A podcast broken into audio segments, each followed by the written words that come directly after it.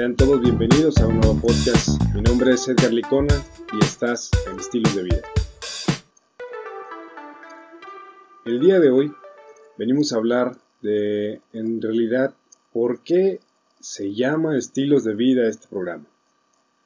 ¿Por qué los estilos de vida son importantes y sobre todo qué es lo que son? Es una parte fundamental para poder iniciar como tal, hacer un cambio eh, significativo en nuestras vidas. ¿Qué son los estilos de vida? Bueno, eh, podríamos hablar de una forma bastante burda, eh, sencilla, decir que son un conjunto de hábitos, de costumbres que definen particularmente patrones conductuales, ¿sí? con los que nos sentimos identificados. Esa es una característica fundamental. Van a encontrar diferentes definiciones dependiendo dónde se pongan a buscar. Pero creo yo, o por lo menos esa es mi opinión, que un estilo de vida es aquel patrón que nosotros realizamos día con día, ¿sí?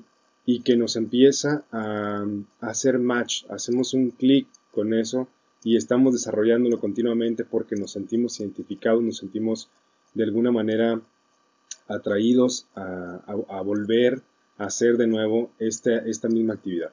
Y les pongo algunos ejemplos. Por ejemplo, eh, desayunar con café. Hay personas que no pueden desayunar si no tienen el café, que siempre tiene que ser el mismo café, que tiene que tener la misma cantidad de azúcar. O sea, ya lleva un ritual como tal, el hecho de elaborar o preparar un alimento y que este alimento tiene que estar presente para que nosotros logremos disfrutar de alguna manera de eh, nuestra actividad o nuestro desayuno en este caso, ¿no?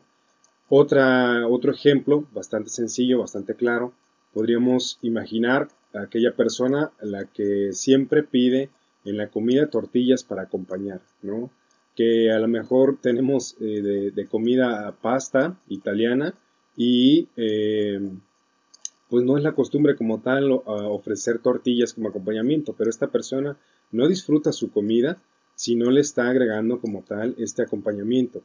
Y ese es un factor que, tal vez podría imposibilitar de alguna manera que pruebe diferentes alimentos, porque no todos se llevan como tal eh, con este acompañamiento, pero esta persona ya lleva una costumbre, lleva un estilo en la forma en cómo acompaña sus alimentos, cómo disfruta de ellos y por lo tanto es complicado que él eh, deje el hábito de hacerlo, ¿no? O que inclusive eh, intente probar otros alimentos si no cuenta con ese mismo patrón.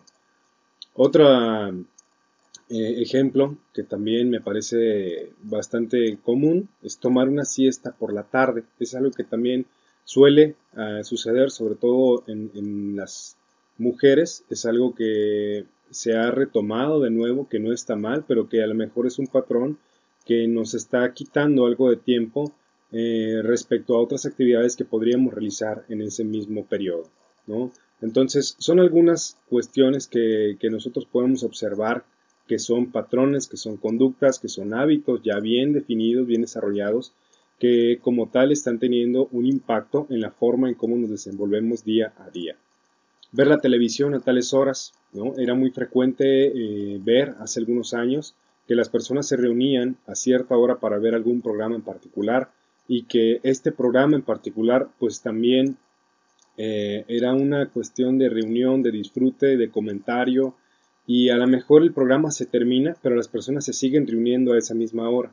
Entonces, hay algunos patrones, inclusive en redes sociales, estar visitando constantemente nuestras páginas personales o, estar eh, chateando a ciertas horas. Hay horas como tal que nosotros vamos a abordar eh, este tipo de actividades, vamos a abordar estas plataformas y que obviamente pues están requiriendo un cierto tiempo, ¿no? Cuando ya se vuelve un hábito, se vuelve un patrón y este patrón eh, ya genera un cambio conductual y por lo tanto no está medido o no está regulado de cierta manera, pues puede generar como tal una modificación importante en el estilo de vida como tal o desarrollar un nuevo estilo de vida, que no está mal, tengo que aclarar eso. Eh, no hay que encasillarse en que si es bueno o es malo, o está bien o está mal. Ese tipo de cuestiones o de que uno es saludable y el otro no, no sirven para nada.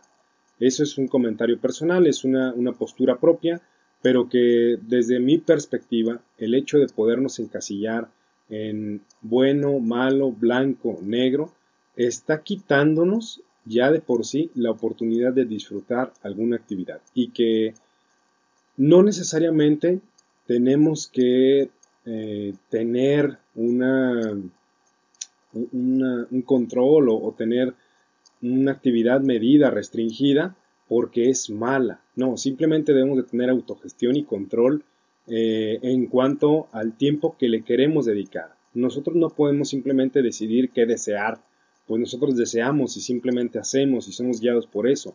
Pero cuando nosotros nos damos cuenta de que eso que estamos deseando tal vez no lo queremos tanto como en realidad parece, bueno, hacemos un cambio significativo, hacemos un cambio positivo, ¿sí? Y que a lo mejor lo seguimos disfrutando, pero que ahora no nos dejamos guiar tanto por aquello que habíamos iniciado, ¿sí? Entonces, eh, otra de las premisas que debemos de tener en cuenta para poder desarrollar como tal una una conciencia, ¿sí? Eh, y no nada más una conciencia a nivel cognitivo que la persona sabe, entiende, la persona se siente como tal eh, responsable de alguna manera de sus actos, sino una conciencia que llamaremos conciencia corporal.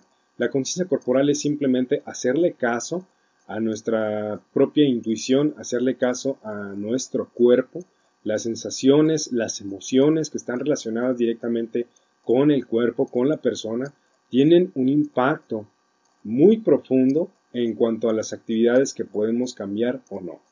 ¿Y a qué voy con esto? Bueno, simplemente cuando yo siento hambre, que esa es una sensación que a veces se ha perdido eh, por el mismo patrón que logramos realizar el día a día, ya no siento hambre, yo como ya por costumbre, como porque me lo invitaron, ¿no? porque en el trabajo se acostumbra que vayamos a comer todos juntos y comemos la misma comida. Eh, se acostumbra porque ya se hizo un hábito que el café en la mañana en, el, en el trabajo tiene que ser tal y tiene que estar así, así, así, ¿no? Tiene ciertas características. Y ya no estoy comiendo porque yo desee comer, porque yo sienta esta necesidad, ¿sí? Porque el hambre me esté guiando como tal a desarrollar o, o a tener que preparar un alimento para poder ingerirlo. Esa es una cuestión muy importante. Otra eh, que puede llegar a, suceder también es eh, yo me siento ansioso, yo me siento de alguna manera intrigado, quiero hacer algo pero no sé qué es, ¿no? Y el mismo cuerpo te está pidiendo que, que te muevas, que dejes de hacer algo, que algo le incomoda o que simplemente no me siento cómodo con esto, pero no sé qué es. Y ese no sé qué es es simplemente esa voz, ¿sí? esa conciencia corporal que está haciendo su trabajo, que está haciendo tu llamado, pero que no logra como tal conectar con aquella conciencia cognitiva que le va a permitir decidir si realiza o no realiza una actividad. Entonces creo yo que llevar eh, este siguiente nivel a una conciencia corporal y permitirse conocer de, de lo que está eh, insistiendo tu cuerpo en que hagas, tiene que ser eh, de, sí o sí un primer paso, ¿sí? Para poder identificar qué cosas debo de empezar a realizar y qué cosas debo de empezar a cambiar. Entonces tenemos una premisa y esta premisa básica para poder eh, comenzar en esto y entonces llegar a una conciencia corporal de la que estábamos hablando, pues es nadie sabe más de tu vida que tú mismo. ¿Ok? Y lo repito, nadie sabe más de tu vida que tú mismo. ¿A qué viene esto? Bueno, dicho de otras palabras, cada uno de nosotros conoce cuáles son los patrones que alimentan el riesgo de padecer alguna enfermedad. ¿Ok? Es muy puntual esta definición a la hora de que nosotros no por fumar desarrollamos cáncer. No es causa-efecto directa y es siempre la misma. No hay mayor posibilidad de desarrollar cáncer, ¿sí? Tenemos mayor posibilidad de eh, contraer alguna enfermedad por hacer ciertos patrones conductuales que no son tan saludables, ¿ok? Y la otra, ¿sí? Eh, ¿Cuáles actividades de las que yo realizo disminuyen también ese mismo efecto, ¿sí? Esa misma enfermedad, ese mismo proceso que yo estoy llevando. ¿Cuáles actividades la disminuyen? ¿Y qué debemos cambiar en ese patrón de conducta? Eso es algo que cada una de las personas ya sabe, ya conoce. ¿Por qué? Porque vive consigo mismo día a día. Si yo me levanto todos los días y me doy cuenta que lo primero que hago es agarrar un cigarro y empezar a fumar y después empiezo a tener problemas de tos, empiezo a tener problemas, eh, no sé, dificultad para respirar a la hora de subir las escaleras en la oficina. Bueno, yo me estoy dando cuenta que es algo que como tal me está incomodando, me está eh, generando un problema a la hora de desarrollar mis actividades diarias y que está medido por algo en particular. ¿Y qué es ese algo en particular? Bueno, yo empiezo a identificar los patrones. Ese va a ser el primer punto, el primer paso que nosotros debemos de dar para poder llegar a una conciencia corporal y tener un cambio significativo y real en el estilo de vida. Identifica tus patrones, qué es lo que haces mal. Las personas saben qué es lo que están haciendo y que creen, consideran y, se dan cuenta que no deberían estar haciendo. Les pongo el ejemplo de un amigo que si me llega a escuchar, si nos está escuchando, un saludo, él va a saber quién es. Eh, Estábamos conversando ya hace un tiempo precisamente de un cierto patrón que estaba llevando en la hora de alimentarse y yo le comentaba pues que obviamente eh, podía ser revertido y que iba a tener mayores beneficios si se lo permitía como tal, ¿no? Pero que tenía que hacerse responsable, que esa es una palabra que a muchas de las personas les cuesta trabajo, ¿no? Es más fácil mandar la responsabilidad a terceros que hacerme cargo yo mismo de esa misma responsabilidad y entonces asumir como tal las consecuencias que pueda llevarme una acción u otra. Bueno, el punto es que cuando estamos platicando precisamente del patrón de alimentación que estaba llevando, me comentaba, mira, pues yo en el desayuno este, consumo esto, esto por la tarde, un café, eh, después mi comida, todo parecía habitual, normal hasta ese punto, ¿no? pero alrededor de las 6 de la tarde este, procuro algún otro alimento, ¿no? Y en ese día particular, cuando le comenté, me dijo, bueno, pues yo eh, fui por un elote como tal a X lugar, eh, a desgranado esto y le pusimos y le agregué eh, mayonesa. Ah, perfecto, no tengo ningún problema, no estoy en contra de ningún alimento, ni mucho menos agregarle cualquier aditivo que le parezca agradable a la persona. Terminó de esto y luego me dice, y después de esto pasamos por un frappuccino, ¿no? Y compré el más grande de esta tienda eh, americana, ¿no?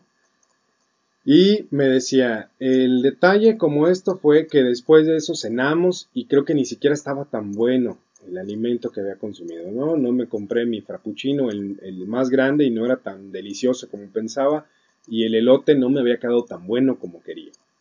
Y entonces yo le hice esta pregunta, ¿no? A ver, tú en particular, ¿qué consideras que debes de cambiar? ¿Qué consideras que estás haciendo mal o que estás haciendo de más y no deberías hacer? Se quedó callado por un momento y su respuesta fue, ¿sabes qué? Creo que una, el tamaño. Me gustan los frappuccinos y quiero conservar ese patrón de alimento. Me gusta consumir eh, azúcar como tal, por así decirlo, en este café. Me agrada bastante, pero no necesitaba uno que fuera tan grande. En realidad, exageré en el tamaño. No quería algo tan grande y aún así lo consumí. No, eso no fue correcto. ¿Ok? Yo ni siquiera le dije, ¿sabes qué? Esto está bien, esto está mal. Él solito dijo, ¿sabes qué? Eh, esto lo estoy haciendo de manera exagerada y la verdad, no me medí en eso. No me siento cómodo con eso. Y dos, le agregué mucha mayonesa al elote. Pensé que podría quedar más sabroso, pensé que iba a ser todavía más degustable y no fue así. La verdad es que ni siquiera me gustó. Pero a pesar de que le había agregado demasiado y que no me gustó, me lo comí. Entonces, a lo que voy con todo esto, con esta pequeña anécdota, con esta pequeña historia, un saludo a mi amigo que espero que me esté escuchando y que haya servido para el resto eh, como tal esta, esta pequeña anécdota que llegamos a tener, pues precisamente es que ustedes comiencen por identificar aquellos patrones, ¿sí? Que están realizando de manera inadecuada o que están realizando y que les incomoda o que ustedes saben y piensan que no los está llevando al lugar donde quieren. Yo quiero una vida saludable, yo quiero vivir más años, yo quiero sentirme bien para convivir con mi hijo, yo quiero sentirme cómodo a la hora de vestirme. Son cuestiones que afectan a muchísimas personas que están presentes y que tal vez no tienen tanta relevancia. Pero si para ti tiene relevancia y está en tu cabeza, es importante. Y el hecho de que sea importante es también una premisa para que tú tomes acción y cambies aquello que no deseas en tu vida. Aquello que son pequeñas cosas de las que uno se da cuenta y que posteriormente es probable que llegues a sentir inclusive culpa. Porque eso es algo que sucede. Yo me levanto y consumo tres cafés y después de consumir los tres cafés me doy cuenta que es algo que no debía hacer, que fue demasiado y entonces me siento mal. Y entonces digo, híjole, creo que no debí. ¿Ya para qué? Ya te los consumiste. ¿Sí? Yo no estoy en contra de ningún alimento, de ningún patrón. Eh, he tenido pacientes que me han comentado, oye, yo utilizo tal té, yo utilizo eh, inclusive drogas, ¿Y tú qué opinas? Mira, está bien, si tú quieres manejarlo está bien, pero tienes que conocer y serte responsable de aquellas consecuencias que puede llegar a traer esto, ¿sí? Entonces abordamos el tema, lo tratamos con naturalidad y empezamos a explicar cuál es el alcance que puede llegar a tener y cuál es el impacto que va a llegar a tener el consumo de cierta sustancia en la vida de esta persona. Y si la persona es responsable y asume las consecuencias de sus actos, que continúe. Adelante, nadie está prohibido de nada. Pero si esa persona no quiere eso, bueno, habrá que iniciar con un cambio, habrá que intentar mejorar algo.